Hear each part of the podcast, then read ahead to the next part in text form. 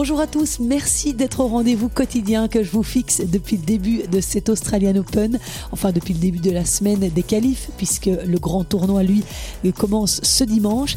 Et vous avez bien fait de me rejoindre parce qu'aujourd'hui, j'accueille notre seul représentant belge dans le tableau final, David Goffin, qui, aussi étonnant que cela puisse paraître, s'est qualifié pour le tableau final d'un grand chelem pour la première fois de sa carrière.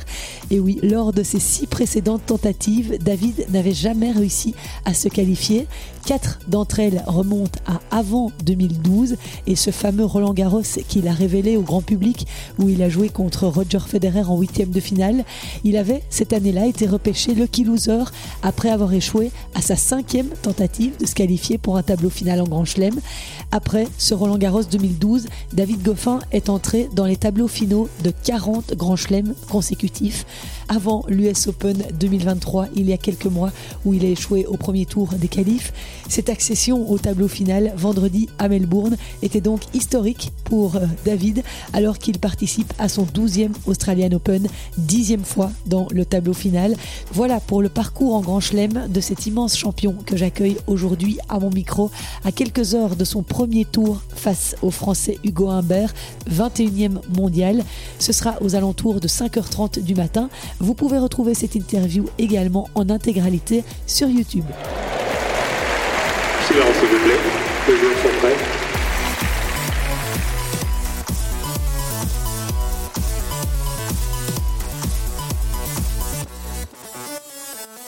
Bonjour David, quel plaisir de te retrouver. Merci beaucoup euh, d'avoir euh, accepté euh, encore une fois de venir dans ce podcast. Tu l'as fait très souvent en 2023 et je te remercie beaucoup de ça.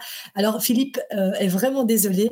Normalement, il devait être là. Il est là tous les jours depuis le début des qualifs, mais à cette heure-ci, malheureusement, il est sur le terrain avec Great.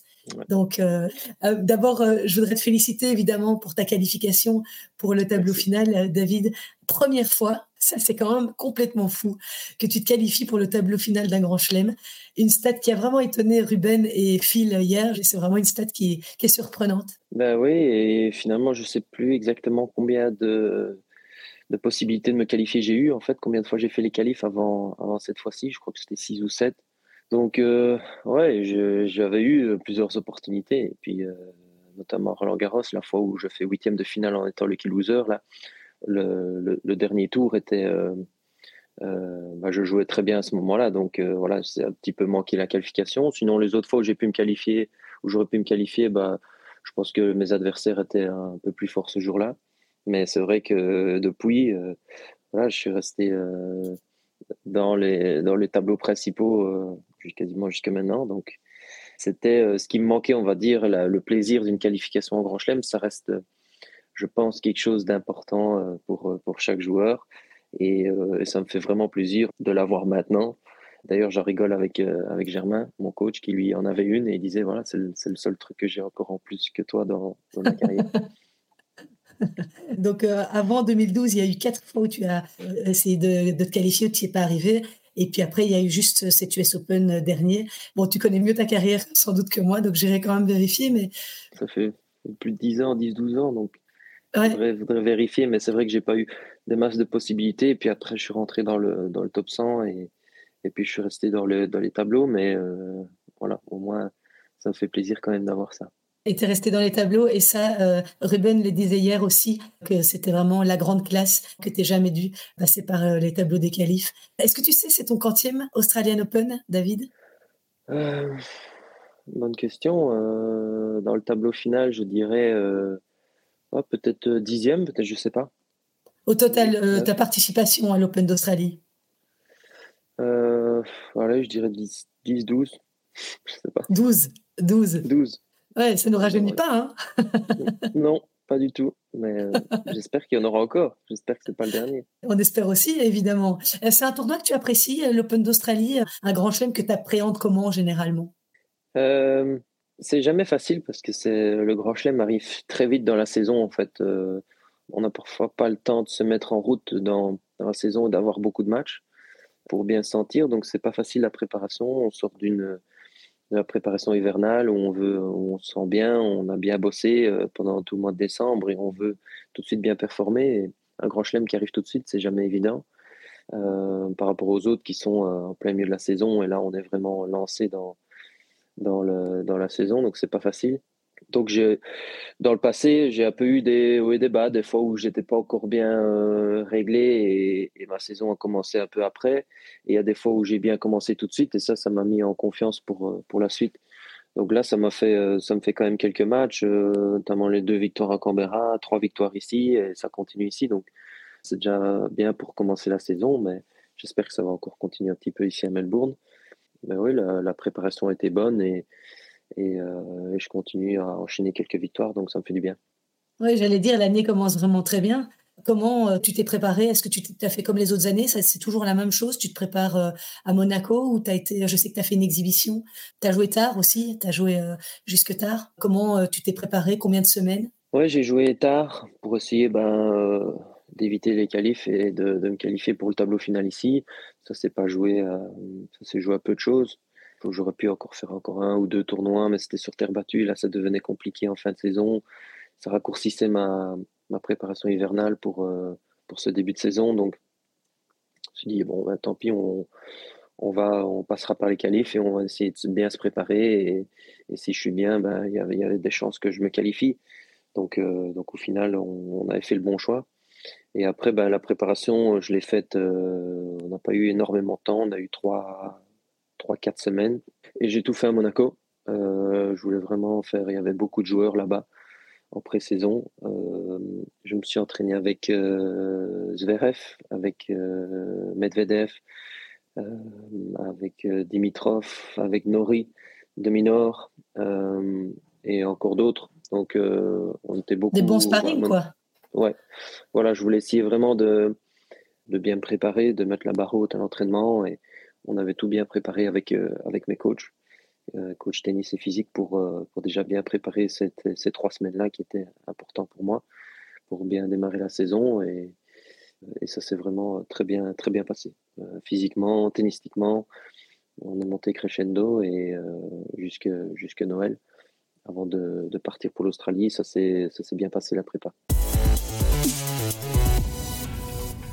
Comment euh, tu as vécu euh, ces qualifs? Donc, tu as trois tours. Je rappelle que tu as battu euh, Travaglia au premier tour en 2-7, Billy Harris en 3-7 au deuxième tour et Gabriel Diallo en 3-7 où tu étais quand même malmené.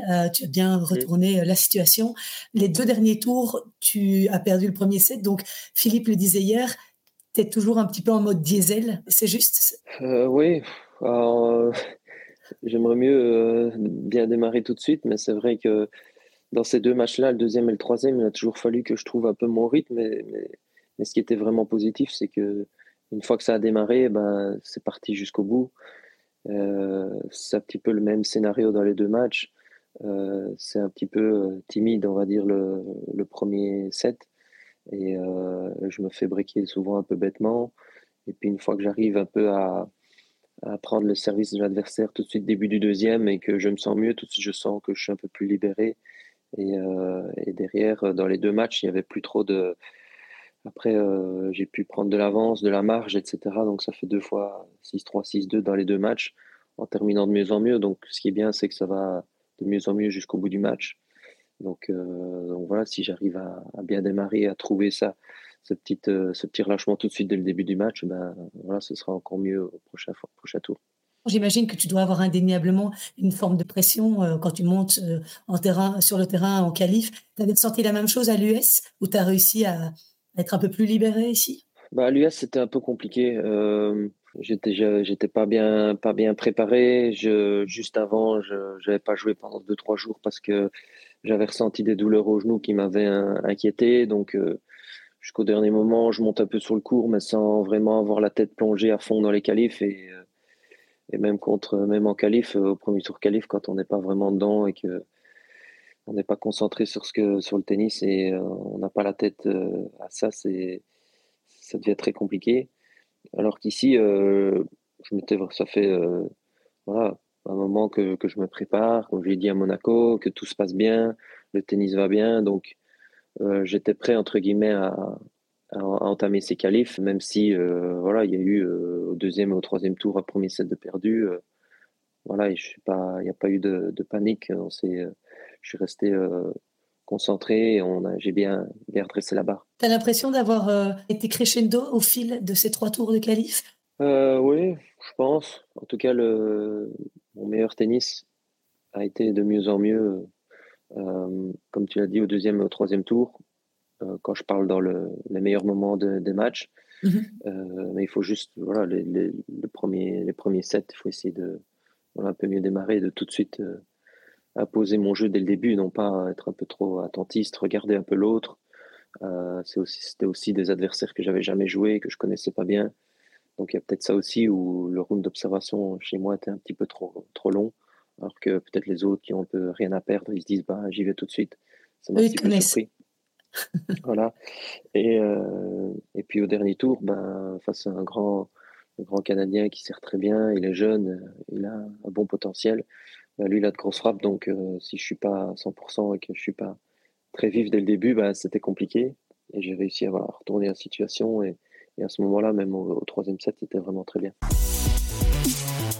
C'est pas mal d'avoir euh, trois matchs comme ça dans les pattes pour entamer le tournoi. Tu as cet avantage par rapport aux autres euh, Ouais, euh, j'ai pu euh, jouer sur trois cours différents, notamment le premier tour qualif sur un, sur un gros cours qui sont souvent un petit peu, un peu différents au niveau du recul et, et peut-être la surface est un petit peu différente, ils sont plus nouveaux que les autres. quand on joue sur les autres petits cours, plus petits cours extérieurs, ça a toujours une impression que ça va plus vite parce que il y a moins de recul, les, les gradins sont beaucoup plus près et euh, ça paraît plus rapide. Donc, des conditions différentes. J'ai eu les deux et euh, je me suis habitué à ça. Et, euh, et puis, en plus, j'ai eu deux jours de repos. Donc, c'est pas, pas des matchs, des longs matchs, trop longs matchs non plus. Donc, tout, je suis bien. j'ai bien récupéré. J'ai, je suis pas trop fatigué. Donc, donc c'est parfait d'avoir eu des matchs, des victoires pour entamer le, le tableau final. Ouais. Et physiquement, tout roule? Ouais, physiquement tout roule. Trois bons matchs, pas de pépin physique, donc euh, ça continue. Là, j'ai encore euh, aujourd'hui pour, euh, pour me reposer et puis, puis demain, c'est parti. Demain, c'est parti. C'est Hugo Humbert que tu joueras. C'est un joueur que tu connais assez bien, que tu as déjà joué deux fois précédemment. Donc, une fois à Anvers en huitième de finale en 2019 où tu avais perdu. Et puis, tu avais pris ta revanche à Wimbledon en 2022 au troisième tour où tu l'avais battu en 4-7, cette fameuse année où tu es allé en quart de finale à Wimbledon. Mais donc, ça veut dire qu'en Grand Chelem, c'est toi qui mènes. voilà. voilà, donc euh, ici c'est un autre grand chelem, donc j'espère que je vais euh, continuer à mener dans, les victoires, dans notre duel. Mais euh, ouais, c'était un bon match à Wim. la dernière fois, avait bien joué tous les deux. C'était une belle bagarre où je m'en étais sorti. Donc c'était un super match. Et mais ici c'est encore autre chose, une autre, d'autres conditions. c'est vrai qu'à Anvers, il avait très bien joué en indoor. Joue très bien en indoor parce qu'il a un jeu très agressif, euh, a de très bonnes frappes et, euh, et, il aime bien aller vers l'avant. Donc, euh, surface indoor à l'intérieur ben, lui correspond bien. Maintenant, voilà, ici, il joue très bien. Il a fait une super saison. Il est au, au port du top 20. Je crois qu'il est 20, 21e ou 22e, quelque chose comme ça. 21. donc, non, ce sera, ce sera un match très difficile. c'est un super joueur. Il est encore jeune et il progresse depuis qu'il il a engagé euh, Jérémy Chardy comme coach, ben, il lui a, remis sur le bon rail et ils ne font que, que progresser, euh, que ce soit tennistiquement et au classement. Donc ce sera évidemment euh, difficile, mais, mais voilà, je, suis, je me sens bien depuis le début du tournoi et j'espère j'espère faire un bon match face à lui. Finalement, pour une fois, c'est toi qui n'as rien à perdre. Voilà, je suis l'outsider au niveau du classement. Mais voilà, on se connaît très bien, on s'entraîne de temps en temps ensemble en tournoi. Et, euh, mais euh, ce sera, ce sera difficile, je crois, euh, pour tous les deux. Même pour lui, je vais essayer de lui rendre la vie difficile et, et puis on verra bien ce que ça va donner. J'ai eu Hugo comme, comme tirage au sort, ça aurait pu être pire aussi, ça aurait pu être mieux, mais voilà, c'est comme ça. Ça aurait pu être Joko, parce qu'il y avait un qualifié contre Joko. Il y avait Joko et Danil qui étaient un peu les, les deux grosses têtes de série à éviter. donc, voilà, ce sera, c'est pas pour moi cette fois-ci. Hugo Humbert euh, qui a, confié en conférence de presse hier que euh, bah, sa préparation n'avait quand même pas été optimale pour euh, l'Open d'Australie parce qu'il était malade à Brisbane, intoxication alimentaire ou un virus. Donc ça, tu connais. Hein je connais et je, je, touche du bois. Cette année, ça se passe bien et je vais, si tout va bien, d'ici demain, je devrais pouvoir monter sur le cours. Pas comme l'année dernière où, là, c'était vraiment impossible. Et, mais cette année, tout va bien. J'espère que ça va continuer comme ça. Du coup, fais-lui un check hein, quand tu le, le salues à la fin. Oui, ouais. Pour être sûr. S'il est encore malade, là, pour l'instant, je vais un peu l'éviter. Voilà. Ok, eh ben, écoute, super. Euh, on arrive aux, 15 minutes euh, que euh, j'ai le droit de, de, te prendre ce matin, donc je ne vais pas te prendre plus de temps. mais par contre, j'ai quand même une dernière petite question parce que j'ai vu qu'à Canberra, tu avais été sollicité par des podcasteurs fort sympathiques à faire quelques petits challenges. C'était sympa. je t'ai lancé un petit défi sur mon Insta. Je ne sais pas si tu as vu, mais filez-moi, on aimerait bien que tu fasses pareil avec nous, avec de la bière. Avec la bière. Bon, bah ok, ça va. Quand, quand on se retrouve, J'espère être aussi précis qu'avec euh, les cafés parce que euh, on voit pas tout sur la vidéo, mais j'en ai fait pas mal et ils se rapprochaient de plus en plus jusqu'à toucher ah. le, le, gobelet de café. Mais euh, voilà, j'espère être aussi précis avec vous, comme ça, les bières se rapprocheront. On aimerait bien se tester, mais par contre, tu as eu des essais ou bien tu as vraiment fait. non, ils ont coupé? plusieurs fois, ils se rapprochaient en une fois et puis jusqu'à jusqu'à toucher le café d'un des deux podcasteurs. Pas mal. Allez, bah, écoute, on essaiera ça. Le, rendez-vous est pris en tout cas. Ça marche. Euh, David, merci beaucoup à toi. Je te souhaite vraiment euh, un très bon premier tour. Voilà, je ne vais pas te dire que je souhaite te voir au BO Open, loin de là. Et euh, je te souhaite bonne merde pour demain. Merci, merci beaucoup. Merci à toi et à la prochaine, David.